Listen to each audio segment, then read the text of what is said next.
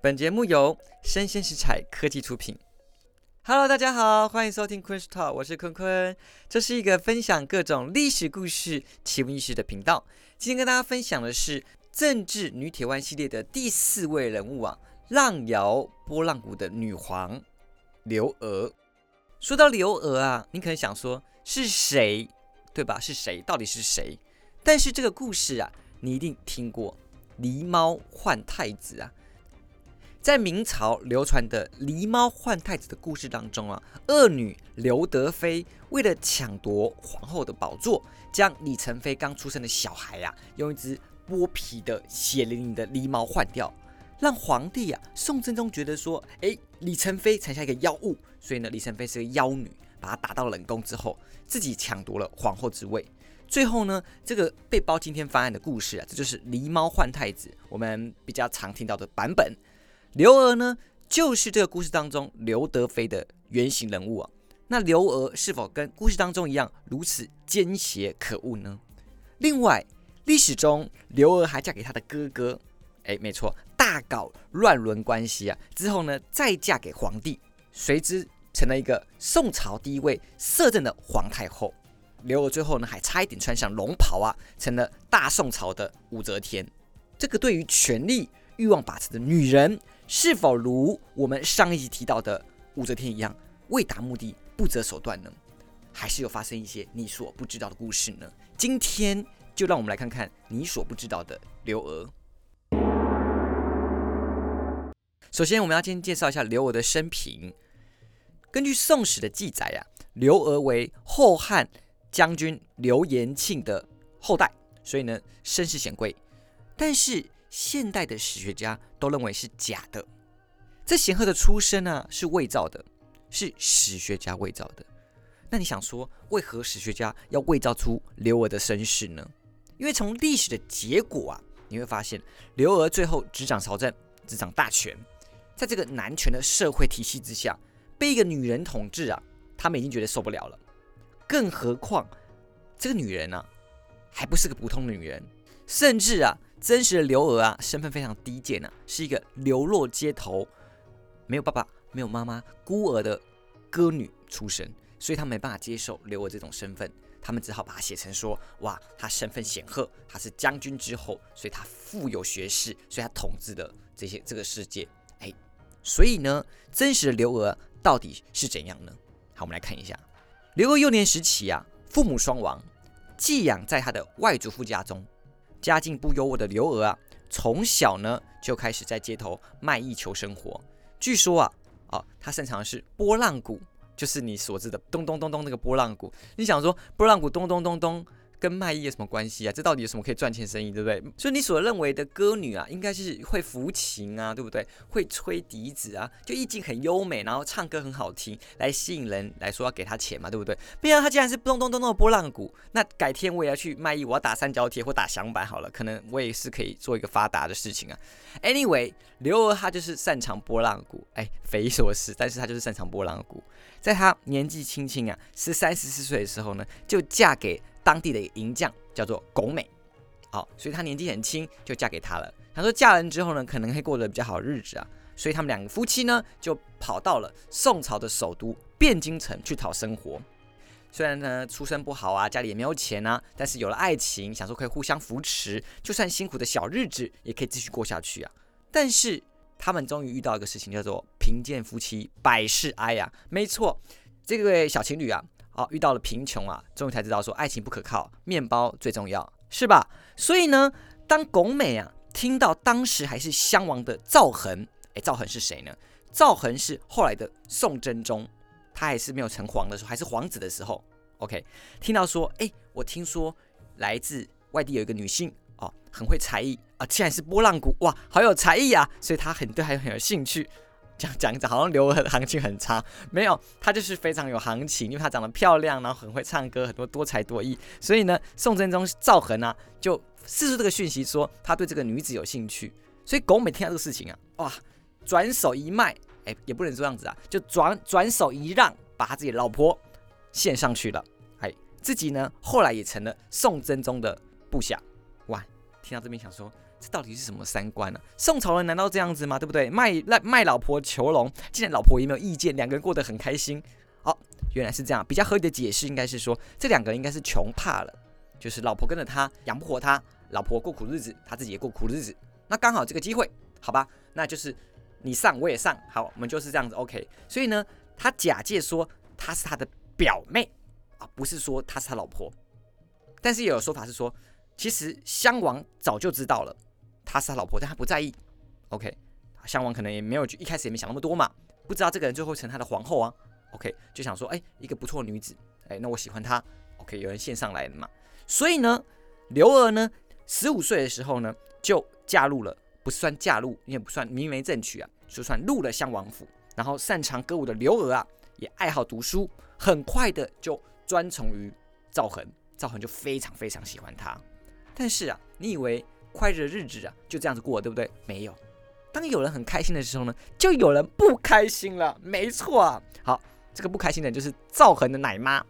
赵恒奶妈她是一个性格严谨的女人，非常非常不喜欢这个外面来的低微身份的野女人。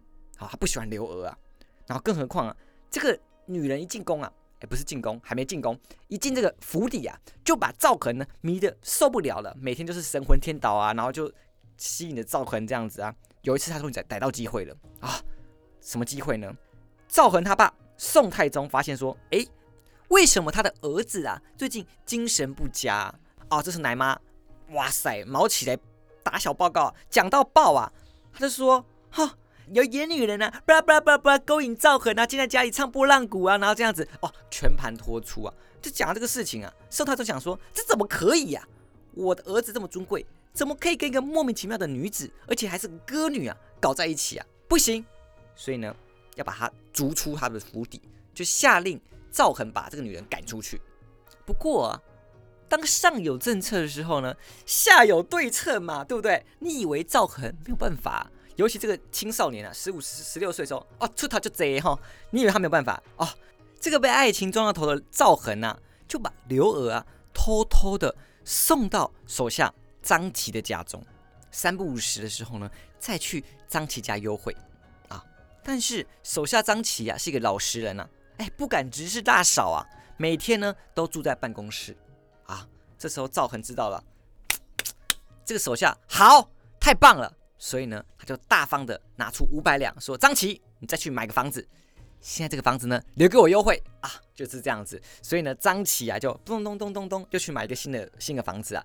那张琪这个地方啊，就让给刘娥跟赵恒偷偷优惠继续使用啊。赵恒啊，就隔三差五的来探望刘娥啊。而赵恒不在的时候呢，刘娥也没发呆发闲哦。这时候呢，他就在房子里面读书，充实自己呀。”刘娥跟赵恒的感情啊，跟生活啊，就维持的不错，一直是这样的模式啊。但是呢，赵恒呢，身为一个皇子啊，他的婚姻啊，总是是政治包办。所以呢，他爸也知道说有刘娥这个人存在，怎么办呢？赶快帮他娶一些漂亮的女子来让他收收心。所以前前后后啊，帮他纳了两位武将之后的正房妻子，分别是潘氏跟郭氏。OK，所以刘娥啊。不断的看到自己的男人啊迎娶其他的女人，但是都不是自己。就这样的日子呢，过了十三年呐，哇，从一个十五岁的女女女孩守到了二十八岁的少妇了。OK，她终于熬出头了。直到九九七年，宋太宗过世啊，没错，赵恒他爸死了，终于没有人要管他了，对不对？所以太子赵恒继位，称宋真宗。刘娥终于可以踏出这个张琪的小房间了，OK，搬到宫中当中了。这时候他已经二十八岁了，所以呢，这个有时无名的夫妻生活也算熬到头了，OK，他们撑了十三年，感情还是很好。入宫之后的刘娥呢，位分也不高，为什么？因为我们刚刚前面讲说，有潘氏啊，有郭氏啊，甚至这两个是后来就是前后成为皇后。赵恒不可能没有其他的妃嫔啊，一定很多很多的妃嫔啊。所以刚进宫的刘娥啊，身份根本不高，而且还没有受封啊。OK，皇后呢是赵恒刚娶继娶的郭氏，因为潘氏已经死掉了，就郭氏就上位当皇后。但是呢，或许她早就习惯这样的生活了，因为十三年嘛，都看着老公有很多女人呢，她就觉得啊，帝王之家就是这样，她也不争不抢，好，也没有什么抱怨的事情。七年之后呢，三十五岁的刘娥啊，终于受封了四品美人啊。三十五岁受封四品，哇，想说她熬这么久啊，还四品美人呢，对不对？这时候啊，刘娥因为她出身比较低，就是他没有什么家族的人啊，还把当初啊卖给赵恒的他的前夫巩美啊认作哥哥。好，所以从此之后啊，巩美称作刘美。那凭借着刘娥呢，巩美啊也平步青云。所以呢。刚刚一开始预告讲到说，她嫁给她的亲哥哥，嫁给她哥哥，不是，是她先嫁给他，后来才认为他哥哥，所以是没有乱伦关系的。OK，他们两个是八竿子没有血缘关系的人，就单纯是前夫前妻，后来变成干哥哥。哎呦，这个怎么讲起来有点涩涩的？什么干哥哥，前夫是干哥哥，没有没有这个关系，那是你现代人比较龌龊的思想，好不好？人家是干哥哥。OK，刘娥呢，除了凭借赵恒对她爱之外啊。我们说过啊，刘娥非常爱读书啊。虽然从小没有受过什么教育啊，出身不好啊，但是他那个十三年呐，哇，十年寒窗无人问，一举成名天下知啊。这十三年呐，虽然他没有在考科举的，但是他读了很多书啊，读了很多的历史经典啊，终于派上用场了。他很聪明啊，很机智啊。嘿，饱读诗书的刘娥啊，总是可以在赵恒处理政务很难的时候呢，给予他说，历史上有谁有这样的经验？例如说，这个事情某个朝代的君王遇到的遇到的时候呢，怎么处理这个状况？哪个官员遇到什么事情怎么处理？所以她总是可以给丈夫这些例子，让他渡过难关。啊，听到这边呢，刘娥在这个阶段呢，是不是跟武则天很类似？就除了爱情上呢，专宠于丈夫，也是丈夫政治上的好帮手，常常说可以给他帮助。也因为他们的政治手段呢高明啊，所以常常可以帮忙处理政务。奠定日后啊，他们可以把持朝政的一个基础。就算你很聪明嘛，你没有机会练手，你哪会熟练呢？对不对？三年之后，三十八岁的刘娥啊，终于迎来上位的好时机。为什么？因为皇后啊郭氏啊又病死了，所以后位空缺啊。赵恒呢就想要力挺这个刘娥上位啊。这时候的刘娥啊，面临跟武则天一样的问题啊，哈，出身太差了。OK，群臣大声的反对说，不要让刘娥当皇后，并力荐身份很高贵的沈才人要当皇后。赵恒被大臣烦得不得了，后来就说不立了，不立了，老子不立了，干脆就不立后了，所以他就没有立皇后。OK，赵恒这时候啊，中宫皇后的空缺啊，连子嗣都缺得不得了，皇后妃嫔生下的小孩啊，都夭折光光啊，没有小孩继承皇位啊，啊怎么办呢？这时候刘我就想说，如果自己有办法生一个小孩出来，对不对？那可能就可以上位，也可以顺理成章当皇后啊。但是大龄女刘娥啊，这时候已经三十八岁了。你想说三十八岁在现代还是有生育的可能性啊？但是那是古代啊，古代没有什么什么医疗技术可以帮助你什么，对不对？那叫什么试管婴儿也是没办法的，以前是没有这些技术的。所以呢，就算想要生啊，也力不从心啊。更何况刘娥啊。盛宠不断二十多年了，从十五岁对不对，到现在三十八岁，都专宠于赵恒啊，一个屁都没生啊，那怎么可能会生啊？有可能是刘娥就不会生嘛，对不对？OK，那肚子也没什么动静啊。于是呢，他跟他的侍女啊想了个办法，他的侍女姓李，好吧，叫李氏，就叫李氏啊，想一个就是借腹生子啊，这个也是呢历史故事狸猫换太子的原型版本，什么意思？我们来看一下它的原版长怎样。刘娥呢，跟她的侍女串通。好，一日呢，赵恒来宫中寻找刘娥。刘娥这样说：“啊，我刚刚去运动，所以我去洗个澡。”他就离开了。OK，让李氏呢先进去店里面服侍赵恒。那李氏这个人啊，就频频的献媚啊，勾引赵恒啊。啊，这个皇帝呀，对不对？就是被设定为一个色胚的形象啊。OK，他就他们俩就这样为爱鼓掌一番。没想到还。真的怀上了，所谓一发入魂呐！哇，怀上之后呢，赵恒呢就跟群臣说，刘娥怀孕了。OK，数月之后呢，李氏啊怀下了一子，叫做赵受益，好，就是日后的宋仁宗。所以呢，赵受益啊，就是他后来改名叫赵祯。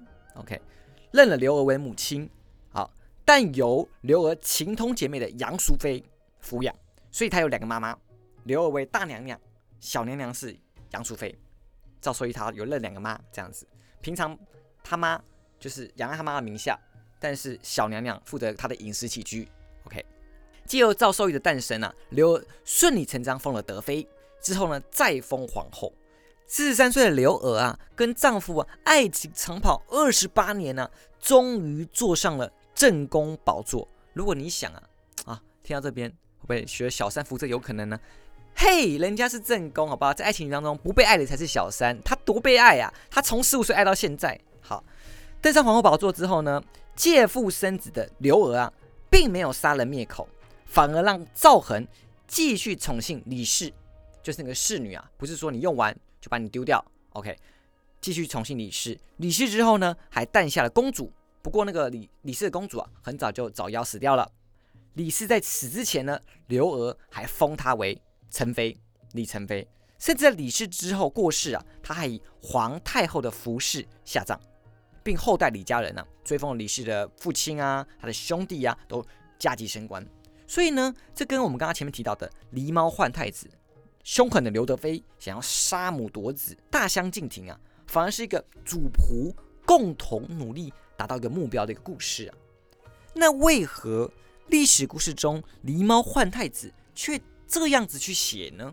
如果狸猫换太子跟刘娥的史实啊有所差异，他写的可能不是刘娥，那会是谁呢？狸猫换太子的真实故事到底是谁呢？我们将会在下一期。坤坤的历史小学堂跟大家分享哦，请一定要锁定哦。接下来我们要讲的是说啊，刘娥啊，她清清白白没错，但是她是否真的有登帝之心？因为她的确执掌朝政非常多年，也穿上了天子的衮服，但是她到底怎么想的？她是不是想要当皇帝呢？四十三岁的刘娥啊，借腹生子成功，终于当上了皇后。原本只是在夜深人静的时候啊，当当丈夫的解语花，攻上了小叮当啊，成为一国皇后的她呢，哦，更在老公病重的时候呢，难以处理政务，她直接处理政务了，她直接站到她老公旁边了，哦，跟他说要怎么做了，因为她现在是皇后，甚至啊，在皇太子听政的时候呢，刘娥就在旁边一旁辅助。那其实这个小小的皇子啊，又有什么政治的决断能力？根本没有，对不对？所以其实啊，这些大大小小的事情啊，都是通过刘娥之手来处理的。十年过去了，乾兴元年，宋真宗赵恒病逝，宣读遗诏，太子赵祯即位，皇后刘氏为皇太后，杨淑妃为皇太妃。军国重视，全取皇太后处分，等于说这跟武则天很相似啊，是不是说你有国家大事啊，要以皇太后让她来决断？所以啊，刘娥啊就名正言顺的。从遗诏那边拿到执政的能力了。五十三岁的刘娥当上了皇太后，小皇帝赵祯啊才十一岁，所以实际上啊，所有的政务啊都是由刘娥处理的。这时候的权臣啊，丁谓啊，看他们孤儿寡母啊，想要独揽大权，有没有非常像武则天那时候的裴炎？他也是想要跟武则天做一样事情嘛？他想要永立小皇帝，逼退他，然后做出权臣的事情。他想要独揽大权啊！他想做就是逼退刘娥，控制小皇帝，觉得自己可以只手遮天的丁位与太监总管雷允恭，在修筑啊宋真宗陵墓的时候啊，中饱私囊，被刘娥抓到了，所以刘娥啊直接诛杀雷允恭，并放逐丁位，抄其家产。但是他其实要解决的是丁谓他想要夺取政权这个人，并不是因为这个事情，他只是找这个机会放逐他。扳倒丁谓的刘娥啊，开始了他的完全统治，正式的垂帘听政。这时候刘娥啊，是不是就像是唐朝的武则天，扳倒顾命大臣裴炎，控制唐睿宗一样？像啊，非常像啊！刘娥可能都觉得自己有机会了，成为下一个武则天了。有一次，刘娥啊，在朝堂上试探性的问：“你们觉得唐朝的武则天怎么样啊？是怎样的人呢？”哎呀，不得了啊！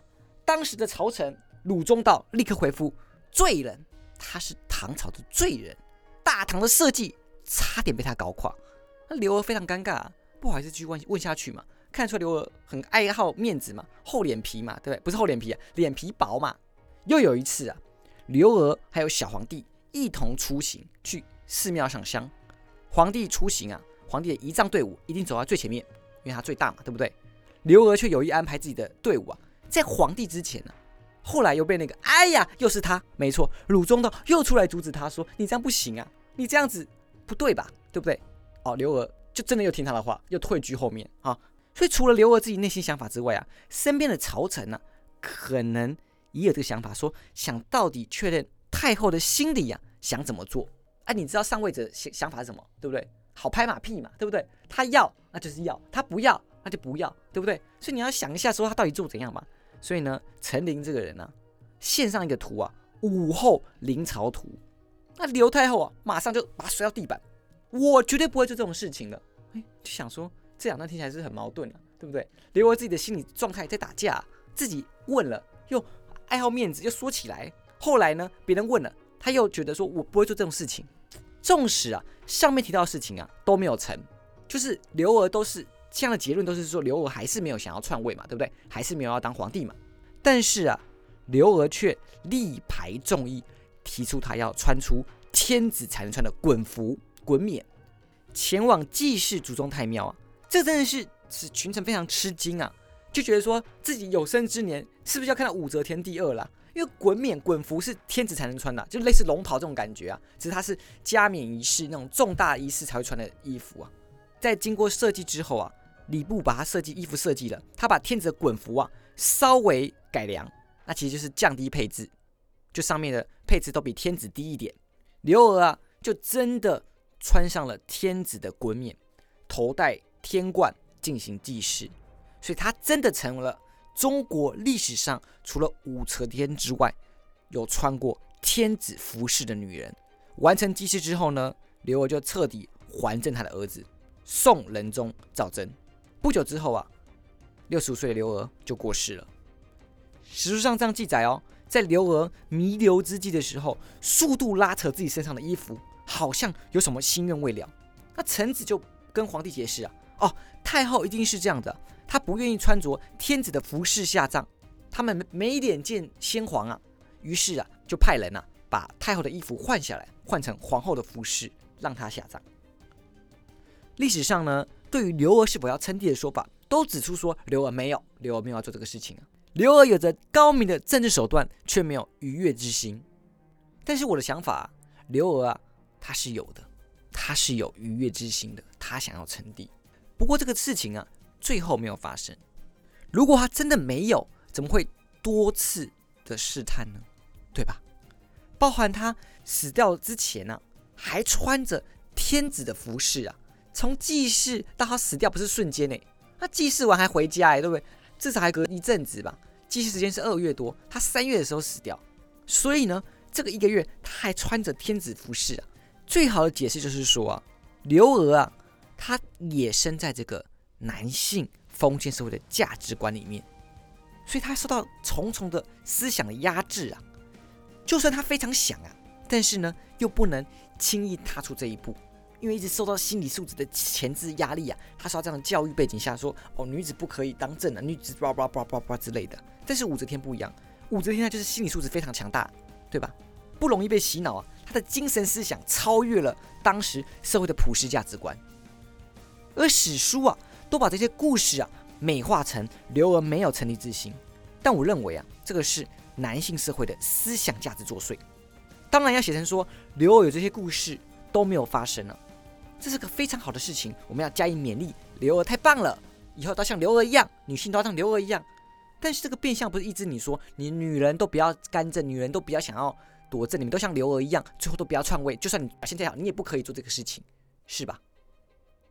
最后我们来讲结论啊，历史上的刘娥啊，是宋朝第一位摄政太后，完全执政十一年，不包含她跟她老公，她老公生病帮她管理朝政的时候，就是她儿子继位。她临朝听政十一年，在政治上的创举啊，第一个，他发明了中国历史上官方的钱币，叫做官交子，就是以前是没有官方的货币的，都是可能以物易物啊，或是没有一些正统的钱币。官交子出现，上面有面额，帮助各地人进行货物的交换、货物的流通。第二个，宋朝大家都知道是一个重文轻武的朝代，所以因为这个原因啊，外患特别的严重。宋朝的武举啊。就是武的科举啊，是刘娥在临朝的时候创立的，所以他有两个这个创举啊。刘娥常常被拿来跟吕雉、武则天比较，史书最有名的记载是这样说的：有吕武之才，无吕武之恶。就是说，刘娥她跟武则天、吕雉都有一般的高超的政治手段，但是更重要的是说，她有这个仁者之心啊，她非常的善良。吕雉跟武则天呢，会打压政敌啊，残杀不少皇族啊。刘娥都没有哦，刘娥都没有残杀过任何的当朝的宰相高官，顶多是流放。除此之外呢，吕武时期啊，很多的后宫干政，我们都知道吕跟武啊都大封朱吕跟朱武，所以呢，刘娥当然是有后代自己家人有封，但是呢，他严正的禁止刘家人干预朝政。更重要的是啊，刘娥啊，她贵为太后，她个性很简朴。跟她年轻的时候差不多。有个故事是这样说的：宫中的侍女啊，见到皇帝的侍女服装非常华丽，觉得自己说：“啊，我好羡慕哦！我身为太后的侍女，我怎么不可以这样穿呢？怎么可以被这样比下去呢？对不对？”然后就回报刘娥，刘娥就说：“那是皇帝的玉嫔才可以这样穿的，你们有什么资格啊？啊，就怪你们选错喽。”所以刘娥啊，她是一个非常简朴的人啊。从史书上对于刘娥的评价，你会发现一个事情啊。在男权社会下的女子啊，就算再聪明，政治手段再高超，也比不过你很温顺、很简朴。你并没有干涉男人的权利来得更加重要。这也是武则天跟刘娥啊，在历史上为什么有天差地别的评价。一样是政治的女强人，一样把持朝政，一样有这些手段。但是呢，武则天呢，评价就非常两极，喜欢的很喜欢，不喜欢的不喜欢。但刘娥啊，普遍都是好的评价。以上是今天带来的政治女铁汉系列的浪摇波浪鼓的女皇刘娥。历史一直是胜利者留给后世的作品，真真假假，但其中的人物跟故事呢，总是耐人寻味，值得探索。喜欢的话呢，请订阅我，并给我五星好评，也欢迎留言讨论喽。我是坤坤，我们下次见，拜拜。